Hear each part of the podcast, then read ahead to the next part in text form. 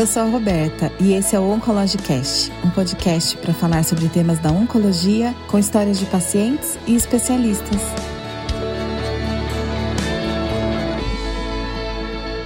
Pessoal, sejam bem-vindos a mais um episódio do Oncologicast. O tema de hoje é sobre oncogenética e hoje nós temos três convidados muito especiais. A paciente Anne Carrari, paciente de câncer de ovário desde 2015, com mutação BRCA, que tem um perfil no Instagram Sobrevivi ao câncer de ovário. Temos aqui também uma honra receber o oncogeneticista, o Dr. Rodrigo Guindalini. O Dr. Rodrigo é oncologista clínico, formado pela Unifesp, com residência médica pela Unifesp, residência de oncologia pela USP, fellowship da Universidade de Chicago, doutor e pós-doutor em genética molecular pela USP. Estamos aqui também com a Érica Laudati, que é consultora da oncologia. A informação, ela é muito poderosa e o objetivo aqui é falarmos hoje desse tema tão importante e ainda muito recente. Doutor Rodrigo, muito obrigada por ter aceito o convite. É um privilégio para nós receber no Oncologicast uma referência no Brasil para falar de oncogenética. Ô, Roberta, eu que agradeço imensamente o convite do Oncologicast e parabéns pela iniciativa. Doutor, eu estava olhando aí o seu perfil e eu vejo também que você leva muito essa questão da informação para os pacientes.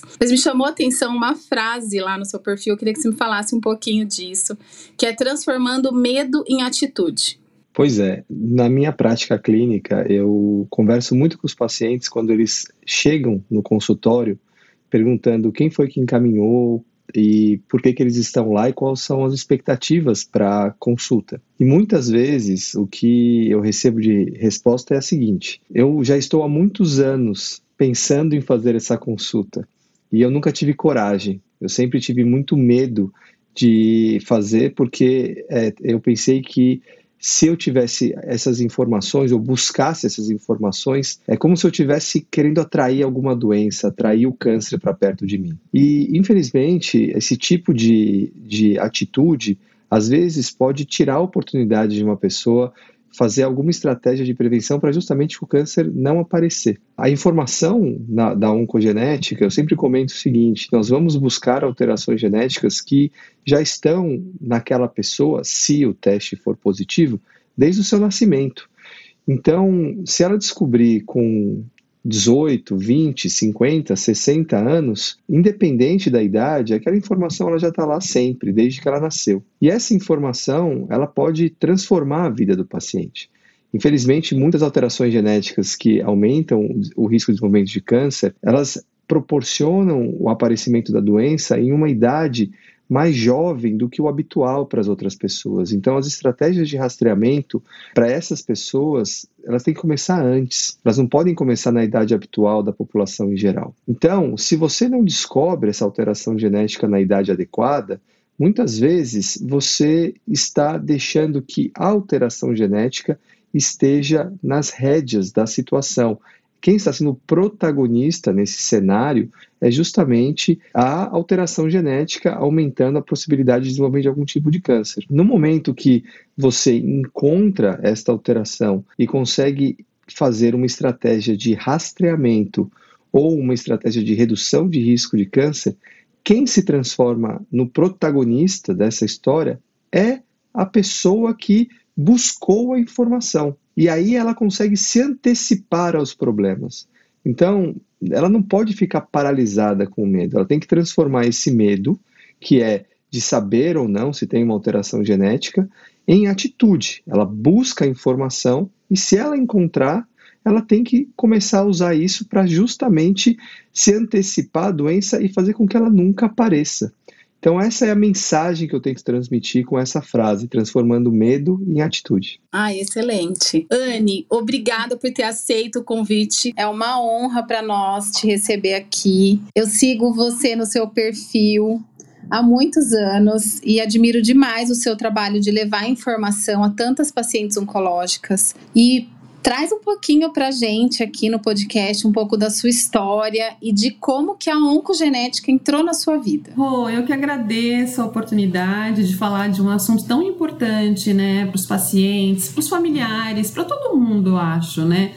Muito legal esse teu trabalho e também sou, sou admiradora. Eu acho que informação é poder e quanto mais a gente puder falar sobre saúde, sobre prevenção, sobre informação de qualidade em saúde, a gente vai estar. Tá empoderando pacientes, salvando vidas, né? Então, a oncogenética entrou um pouquinho na minha vida em 2018, quando eu descobri que eu era BRCA1 mutada. E depois de ter várias recidivas de um câncer de ovário metastático, que eu havia sido diagnosticada lá em 2015, e foi um, um, grande divisor de águas, né? Quando eu fiquei sabendo dessa questão da mutação genética, me preocupou num primeiro momento, mas depois eu entendi que era uma grande oportunidade de novos tratamentos, de proteger meus filhos, porque a primeira coisa que eu pensei, Rô, foi neles. Porque quando você tá ali de frente com um geneticista e ele te fala que você tem essa mutação conhecidamente patogênica para câncer, o que explicaria, né, as três gerações da minha família de mulheres que tiveram câncer de ovário e de mama? A primeira pergunta que eu fiz foi: e os meus filhos? E quando ele me disse que eles teriam 50% de chance de ter a mutação também, eu fiquei um pouco amedrontada mas como o Dr. Rodrigo gosta de falar para gente, eu aprendo muito com ele, é que a gente tem que trocar o medo por atitude. E eu acho que a gente fazendo isso, a gente se coloca como protagonista da própria história e a gente acaba empoderando também as próximas gerações. Eu, eu tenho muito orgulho de falar que eu sou a última geração de pessoas da minha família que vão ser diagnosticadas por questão de mutação genética sem saber. Então eu, eu falo com as minhas primas, eu falo com todo mundo, eu falo com a, com a minha família inteira sobre isso. Num primeiro momento é complicado, porque as pessoas, quando a gente não tem informação completa sobre o assunto, assusta um pouco mas num segundo momento te coloca na possibilidade de se apropriar, né? Foi o que aconteceu com a minha filha, ela já testou, ela não é BRCA mutada, nem para um, nem para dois, graças a Deus.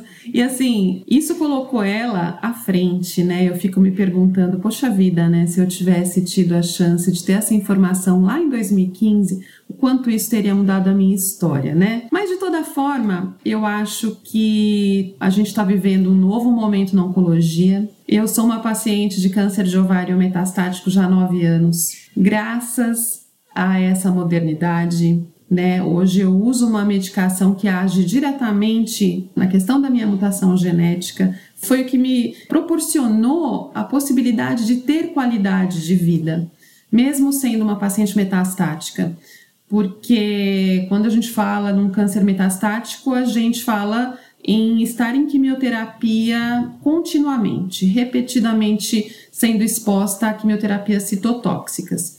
E quando você descobre a mutação, por exemplo, e vai realmente utilizar uma medicação que age naquele problema é a terapia-alvo que veio para realmente mudar o cenário aí das pacientes. Eu acho que a gente é a primeira geração de pacientes de cânceres metastáticos que vem vivendo muito mais, com muita qualidade de vida, que eu acho que isso é muito importante, né, Rô? Sim, com certeza. E que notícia maravilhosa aí dos seus filhos. Yane, que legal essa sua trajetória, levantando essa bandeira, trazendo esse alerta mudando a história das pacientes de câncer de ovário, fazendo a diferença na vida das pessoas. E parabéns aí, mais uma vez, aí, pelo o seu relato traz essa história, essa verdade aí, do quanto para você é importante levar essa informação para as pacientes, né? E você sabe, Rô, que ainda hoje eu fico muito surpresa, porque semanalmente eu recebo mensagens de mulheres ou familiares de pacientes que nunca ouviram falar nisso. Então, a gente ter essa conversa aqui hoje pode mudar a história de famílias inteiras. E eu acho que isso é muito importante.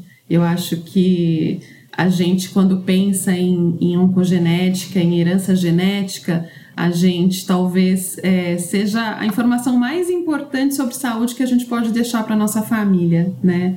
Porque você vai estar tá dando a possibilidade e a oportunidade de escolha e de prevenção para essas pessoas, né? Então, eu gosto muito dessa. Eu estudo bastante sobre oncogenética, sou graduando em saúde pública pela USP, mas virou mexer, eu estou na biblioteca pesquisando sobre oncogenética.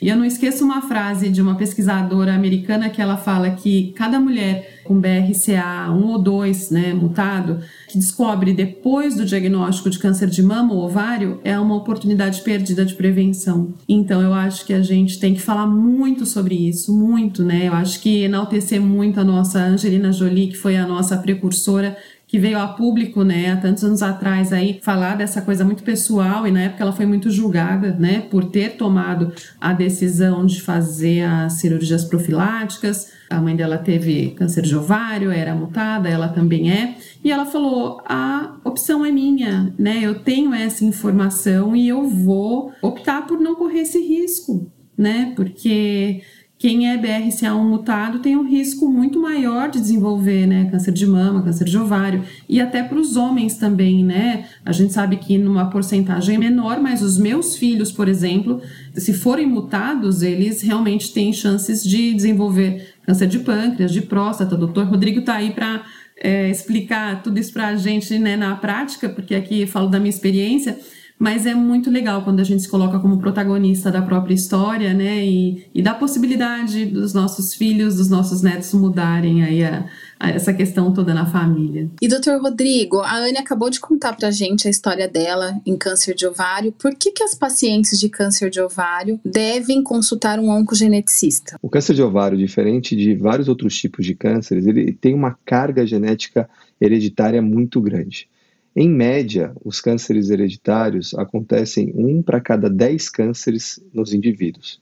Isso acontece para câncer de mama, para câncer de intestino, para câncer de próstata e assim por diante. No entanto, para câncer de ovário, esse número ele é maior. É um para cada quatro casos de câncer de ovário tem uma carga genética hereditária como seu principal fator causal, ou seja, 25% dos casos. Devido a esse grande número de casos de câncer de ovário associados a fatores genéticos hereditários, todas as sociedades hoje são unânimes em dizer que todas as pacientes com câncer de ovário precisam realizar uma investigação genética. Em especial aquelas pacientes que têm um tipo de câncer de ovário que nós chamamos de câncer epitelial de alto grau. Essas pacientes, dentre todos os cânceres de ovário, são as que têm a maior probabilidade de serem identificadas com alguma alteração genética. Portanto, se você conhece alguém que teve esse diagnóstico e até hoje não realizou essa avaliação, isso pode transformar a estratégia de tratamento para essa paciente e também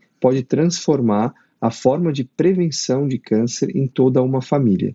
Portanto, para uma em cada quatro pacientes com câncer de ovário, a informação genética pode realmente fazer toda a diferença. Excelente. Érica, obrigada por aceitar o convite de participar com a gente desse bate-papo. Você convive diariamente aí com médicos e acompanha essa rotina de testagem de muitos pacientes aí de câncer de ovário.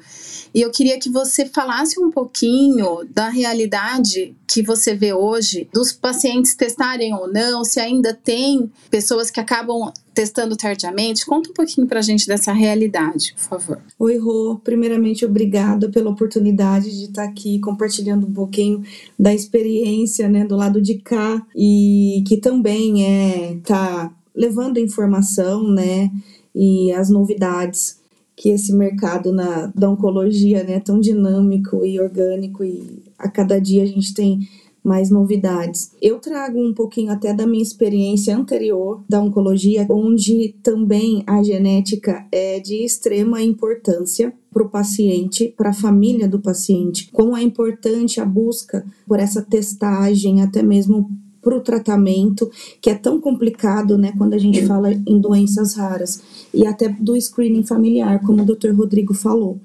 Né? Então, assim, realmente salva vidas.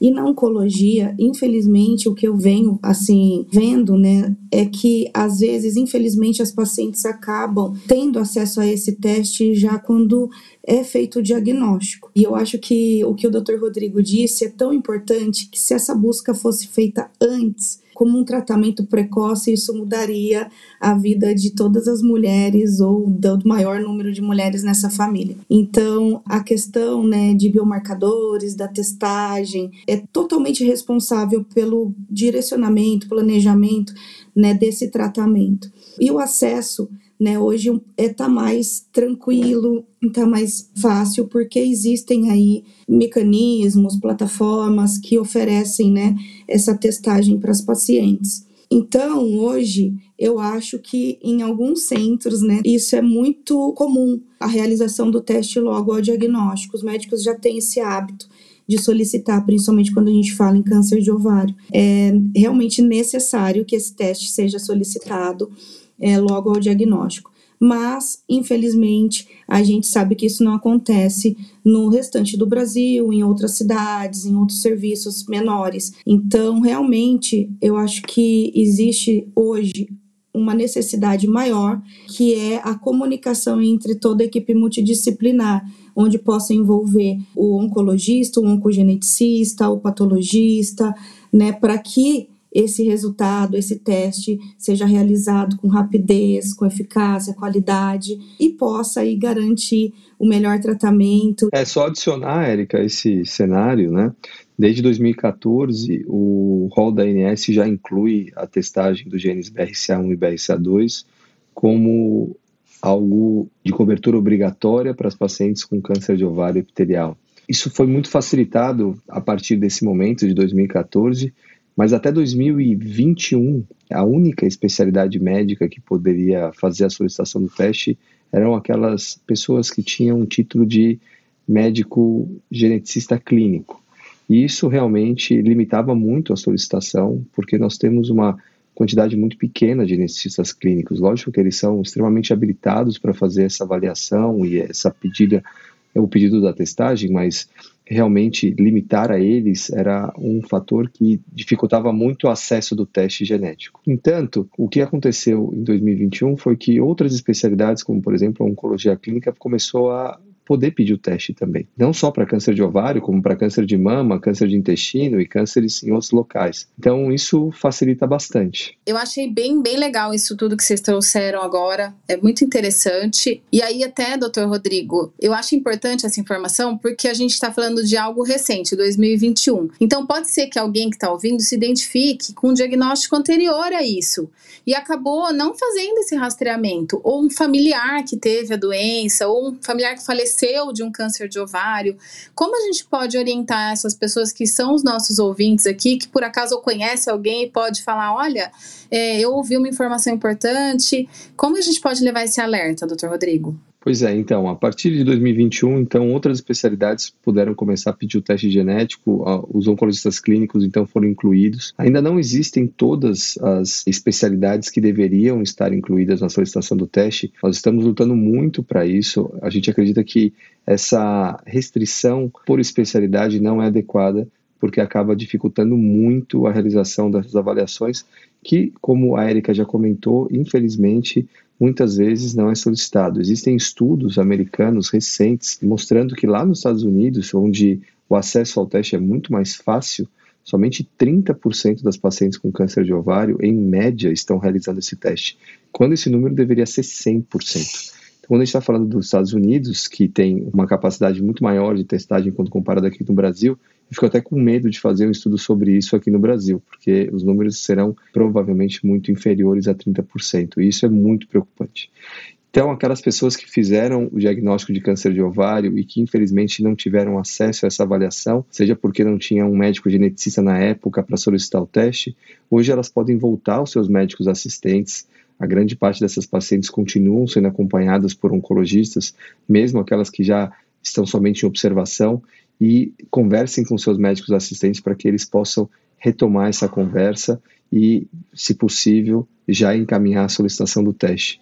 Hoje, grande parte do meu consultório como oncogeneticista já não é mais como um médico que recebe as pacientes para realizar a testagem, mas sim eu recebo os pacientes já com o teste na mão, com o resultado, para discutir quais são as atitudes que precisam ser tomadas a partir daí. Então, muitos dos nossos colegas hoje já estão bastante habituados a realizar essa avaliação genética e, quando tem algum resultado relevante ou algum resultado que ele tem dificuldade de interpretar, ele encaminha para o especialista em oncogenética. Doutor Rodrigo, como a gente está aqui no Outubro Rosa, vamos falar um pouquinho de qual é a relação quando a gente pensa em mutação genética específica do que nós estamos falando aqui, do BRCA, qual a relação entre o câncer de mama e o câncer de ovário? Grande parte dos genes que estão associados ao aumento de probabilidade de desenvolvimento de câncer de ovário nas pacientes, eles também fazem parte dos genes que aumentam o risco de câncer de mama. Eu sempre falo para os pacientes para a gente pensar como se fossem times. Esses genes que nós falamos que aumentam o risco de desenvolvimento de câncer, na realidade, eles são protetores contra o desenvolvimento dessa doença. Eles são chamados de genes supressores de tumor. E quando você nasce com uma alteração genética em um desses genes, esse gene protetor, na realidade, ele perde a sua função. Então é como se você tivesse um desfalque no time. O sistema de defesa ele fica fragilizado. E alguns dos genes, por exemplo, que participam do time de proteção contra câncer de mama, eles também fazem parte do time de proteção contra câncer de ovário. Portanto, os genes mais famosos, chamados BRCA1 e BRCA2, eles são extremamente importantes tanto para a proteção contra câncer de mama, como para a proteção contra câncer de ovário. Então, no momento que você tem uma pessoa que nasce com um desses dois genes inativado por uma mutação, você vai ficar com esses dois times fragilizados. Portanto, essa pessoa ela vai ter um aumento de probabilidade de desenvolver esses dois tipos de câncer ao longo da vida dela. Então, a gente tem aqui, por exemplo, alguns casos, um, genes muito famosos, como, por exemplo, o gene CHEK2, ele é um gene de moderado risco, que aumenta o risco de câncer de mama, e até hoje nós não temos nenhuma recomendação diferenciada para fazer, por exemplo, alguma estratégia de prevenção contra câncer de ovário.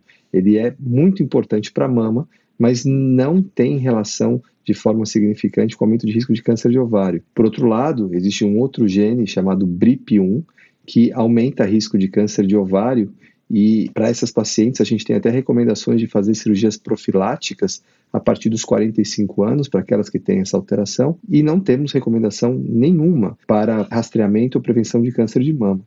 Então, isso é um, um, uma situação de dúvida muito frequente entre os oncologistas, os oncoginecologistas, os mastologistas. Quais são os genes que aumentam o risco de câncer de mama ou de ovário? E é importante salientar que a grande parte dos cânceres de mama não são hereditários. A gente acredita que somente um em cada dez casos de câncer de mama sejam hereditários. Portanto, a grande parte dos cânceres de mama não vão ter impacto nenhum no aumento de risco de câncer de ovário. Portanto, essa associação de que se você fez uma cirurgia da mama, em algum momento você vai ter que tirar os ovários também, ela é restrita a um número muito pequeno de pacientes. E a mesma coisa acontece para câncer de ovário. A gente está falando que 25% dos casos são hereditários, ou seja, a grande parte, três quartos desses tumores são esporádicos e não vão ter impacto algum no aumento de risco de câncer de mama. Anne, você compartilhou com a gente a sua história, né? Embora eu também já tenha ouvido, porque te sigo aí na, nas redes. E mesmo tendo um diagnóstico tardio, e hoje a gente fala tanto, né, do momento certo, do medicamento certo, o diagnóstico precoce, a importância, né, do aconselhamento genético, pela própria questão familiar, como você comentou, eu gostaria de saber como que você teve acesso a essa informação porque hoje em dia, né, a, as pessoas elas buscam informação, mas como você mesma disse, tem muita gente que nunca ouviu falar da testagem, da oncogenética. Como que foi com você? Então, no meu caso, é, infelizmente, eu só fui entender o que era oncogenética e ter a percepção que eu poderia ter alguma mutação três anos depois do meu diagnóstico, que já foi um diagnóstico em estágio avançado, né? Porque o câncer de ovário ele não é passível de rastreamento. O Papa Nicolau, por exemplo, não detecta câncer de ovário. Como eu fui diagnosticada já em estágio avançado e sempre tinha recidivas, os médicos começaram a se perguntar se isso não seria uma questão de hereditariedade. Mas num primeiro momento não foi conversado comigo sobre isso. Aliás, nunca assim, eu, você vê, eu tenho três filhos, né? Tive três partos normais, tinha meu ginecologista da vida. Em nenhum momento ele me perguntou, a gente conversou sobre questão de histórico de câncer na família, né? E a gente fala tanto isso hoje, o quanto é importante, principalmente para câncer de ovário, né? Que é um câncer sub, assim, é negligenciado, a gente não tem grandes campanhas de conscientização e é um câncer, apesar de menos incidente, bastante letal, né? Muito mais letal do que. Ele é o mais letal dos cânceres ginecológicos, né? Exatamente porque mais de 70% das mulheres já são diagnosticadas em estágio avançado, como eu fui. Então, a gente começou a conversar, eu falei, olha, realmente eu tenho uma descendência, meu avô era alemão, ele veio fugindo aí dos nazistas na Segunda Guerra, e a gente sabe que ele era judeu. E existe uma etnia judaica, o Ascanazian, que eles têm uma incidência ainda maior de mutações do BRCA. E a partir daquela conversa é que ele me orientou a fazer o teste genético. Era outra barreira, né? Isso era 2018 e assim, onde eu faço o meu tratamento, esse teste ainda não está disponível. Então, o que eu fui fazer? Eu fui fazer na universidade onde eu estudo, na USP, onde tem um laboratório onde eles fazem os testes com preços mais acessíveis, exatamente por você estar tá ali dando seu material para estudo, né, e para colaborar com a pesquisa universitária. E foi ali que eu fiz e descobri. E eu me lembro que quando eu fui buscar o resultado, a minha filha foi comigo, só a minha filha. E ela já saiu de lá com o pedido para ela fazer. Mas, de novo, entre a gente receber a informação, absorver, entender, leva um tempinho. Então, não foi imediatamente que ela quis fazer o teste. E isso foi muito conversado ali no momento, porque ela era bem novinha, assim, novinha, ela tinha 18 anos e a gente sabe que não, não seria caso ainda de fazer nenhuma cirurgia profilática ou alguma intervenção mais é, incisiva ali, né? Mas seria a oportunidade de rastrear ela mais de perto, né? Em vez de uma vez ao ginecologista por ano, ela iria a cada seis meses, enfim. Ela acabou fazendo o teste ano passado e descobriu que não é mutada. Os meus dois filhos que um mora fora e o outro mora aqui em São Paulo também, morava em Brasília, que estava fazendo mestrado, agora está morando aqui em São Paulo, ainda não se sentiram à vontade para fazer. Por isso que eu gosto de falar sobre isso, sabe? Porque eu falo, quando eu falo para as minhas seguidoras, para as mulheres que me acompanham, é, eu estou falando para minha família também. Então, é um assunto que ainda é, gera muito, muita dúvida, muito medo, mas, de novo, a gente tem que enxergar isso como a possibilidade de prevenção, de cuidado. E isso, nossa, eu fico pensando, meu Deus, se eu tivesse essa informação, né, antes de ser diagnosticada, como poderia ter sido diferente a minha história? De repente, no último parto, eu poderia ali ter feito uma cirurgia profilática. Se você fizer o teste e for mutada, não quer dizer que você vai desenvolver câncer. Pelo contrário, vai te colocar numa posição de um cuidado mais ativo com a sua saúde. E aí, medidas individuais, né? Você vai conversar com o seu ginecologista e vai conversar com ele qual é a melhor estratégia de cuidado para você. Vai depender da sua idade, se você já tem filhos, entendeu? De várias coisas, né? Então, eu acho que hoje a gente já fala nos pré-viventes, né? Que são pessoas mutadas que não vão desenvolver câncer, porque vão traçar estratégias de cuidado para que elas não precisem ter câncer, né? Eu participo de grupos de mulheres mutadas e que é muito gostoso ver a mulher tomando a decisão de repente falar não, eu vou programar a minha mastec profilática, eu vou ter os meus filhos e depois vou fazer a minha cirurgia de redução de risco para câncer de ovário. Então, a gente realmente está pavimentando um caminho para as novas gerações de muito mais informação e muito mais clareza sobre o assunto, né? Eu acho que tudo que é desconhecido gera medo, mas a gente precisa né, trocar o medo por atitude. Então, com a minha filha foi assim. Ela é nutrionco, então talvez por estar no meio da saúde ela já não tenha o medo, né, assim, como os meninos têm. Mas é, acredito que cada vez mais eles vão entendendo. Quanto mais eu falo, quanto, às vezes eu faço live, eles assistem. Às vezes eles vêm me perguntar alguma coisinha, eu falo. Então, assim, eu acho que cada um no seu tempo. Eu sempre gostei muito de ler, de entender sobre o que estava acontecendo comigo desde o momento do meu diagnóstico. Inclusive, por isso que eu criei meu Instagram, né? Porque quando eu descobri o diagnóstico de câncer de ovário metastático, eu digitei lá é, sobreviver ao câncer de ovário para achar outra mulher que tivesse esse diagnóstico, porque eu só achava câncer de mama, né? E quando eu não achei nenhuma mulher, eu falei: meu Deus, eu preciso falar que esse negócio existe. Eu preciso falar para todas as mulheres, para todo mundo. Sabe? Eu queria pegar um megafone assim e falar: gente, esse câncer existe. Porque eu me senti culpada no primeiro momento, porque eu me julgava assim muito esclarecida em relação à minha saúde. E é muito complicado você passar por um, dois, três médicos, né?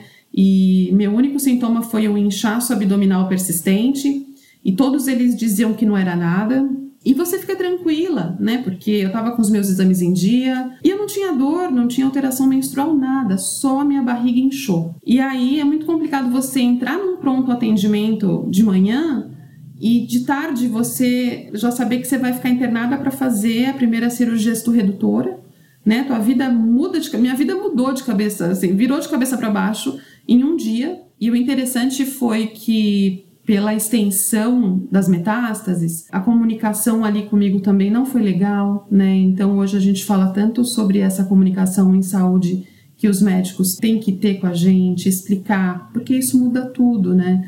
E eu me lembro que os médicos que me diagnosticaram lá no pronto atendimento não vieram falar comigo.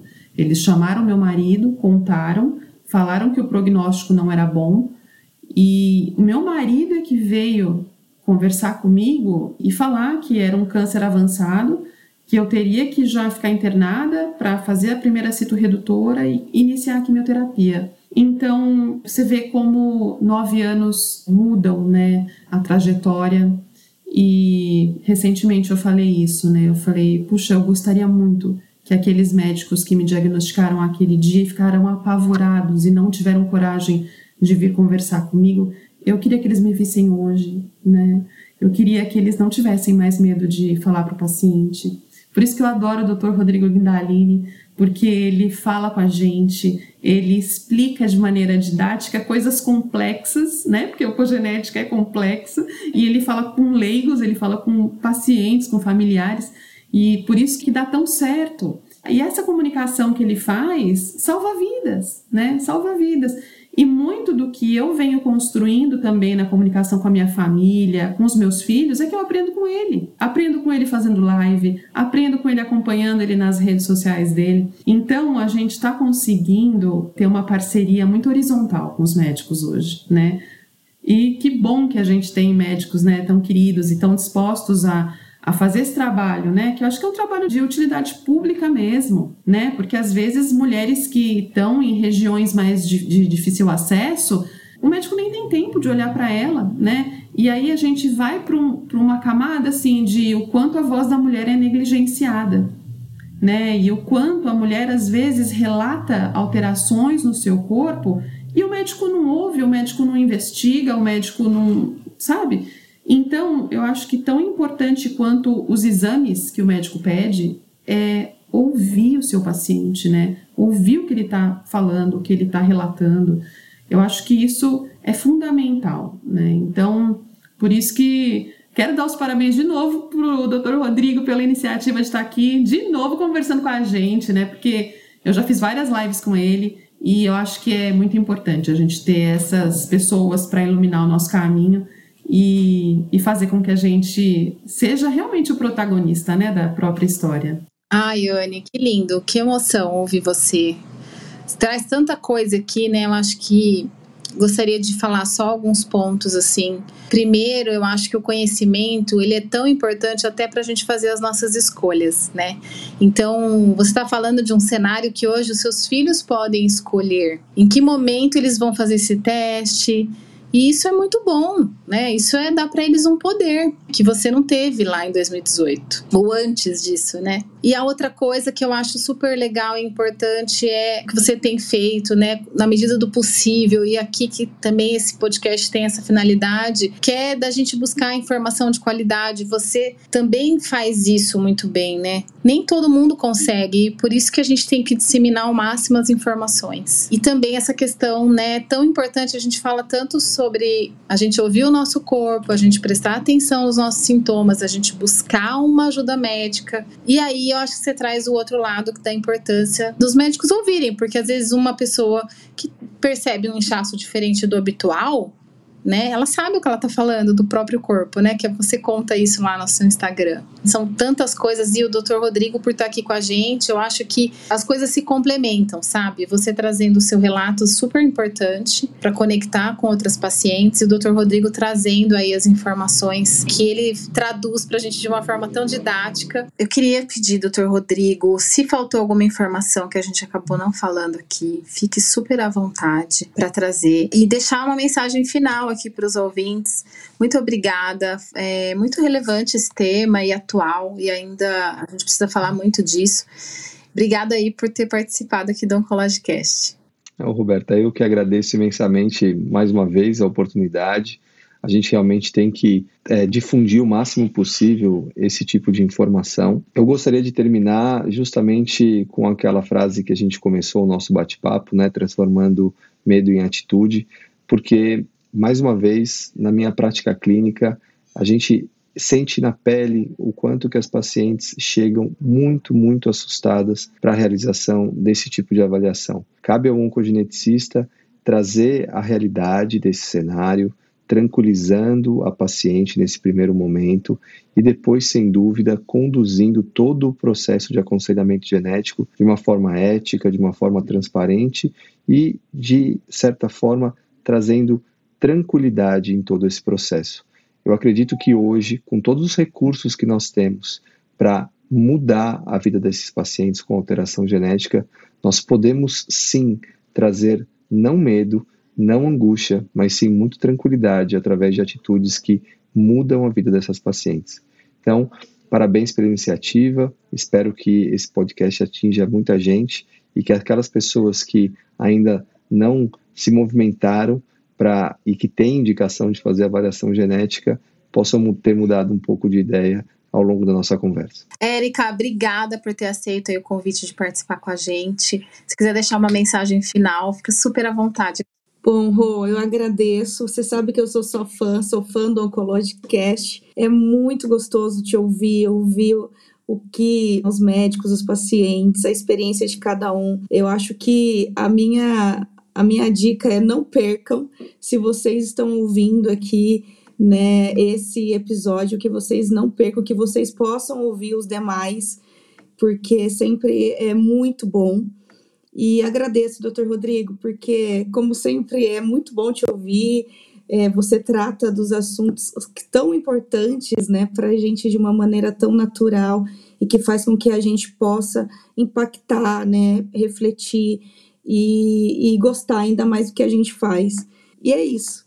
É, obrigada, Rô. Obrigada, doutor Rodrigo. Obrigada, Anne, por compartilhar a sua história com a gente.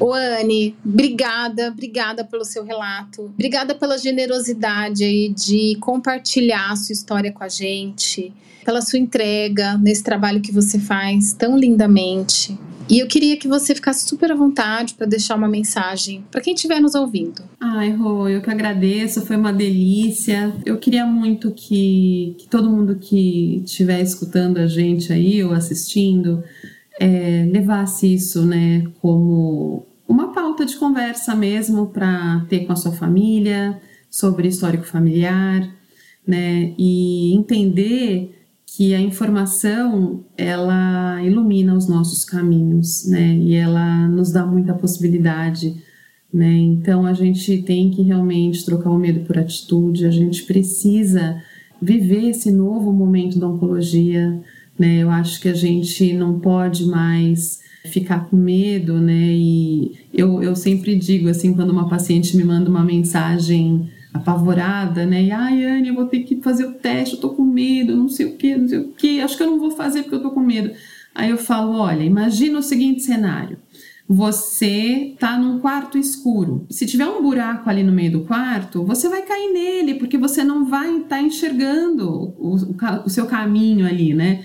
E ao passo que se você acende a luz, você consegue desviar desse obstáculo e seguir sua caminhada. Então a gente precisa falar sobre oncogenética na saúde como essa luz que faz com que a gente tenha sim a possibilidade de viver mais, melhor, com qualidade de vida e oferecendo para os nossos filhos, netos e familiares a possibilidade de não ter o câncer, né? Então eu acho que é um momento que que, que, muda tudo, né? E muda a história de famílias inteiras e a gente precisa falar sobre isso com a nossa família. Então, se você tem histórico familiar de câncer na família, não tenha medo, converse sobre isso e procure né, um médico que, que te explique, que avalie ali o seu risco. E se for o caso de você ter que fazer o teste, tiver indicação de fazer o teste, que você faça entendendo que o resultado é, só vai te ajudar. Porque se você não fizer o teste, por exemplo, e tiver a mutação, você vai continuar no escuro sem a possibilidade de tomar decisões que vão salvar a sua vida, a vida dos seus filhos, né? Então entenda isso que você, o fato de não fazer o teste não muda o fato de você ter a mutação ou não. E quando você faz o teste e você descobre que de repente é mutado, você abre um leque de oportunidades para que você se cuide mais de pertinho, para que você procure bons profissionais para te orientar e também ofertar para os seus familiares essa possibilidade de cuidado e de vida. Muito obrigada, Rô, muito obrigada, gente. Vocês são muito queridos. Foi um prazer. Ah, que linda, Anne. Obrigada, viu? Maravilhosa você. Ah, eu que agradeço. Contem comigo sempre. Isso é uma parceria de vida e é o meu propósito de vida. Então, contem comigo sempre, de verdade, de coração. Muito obrigada.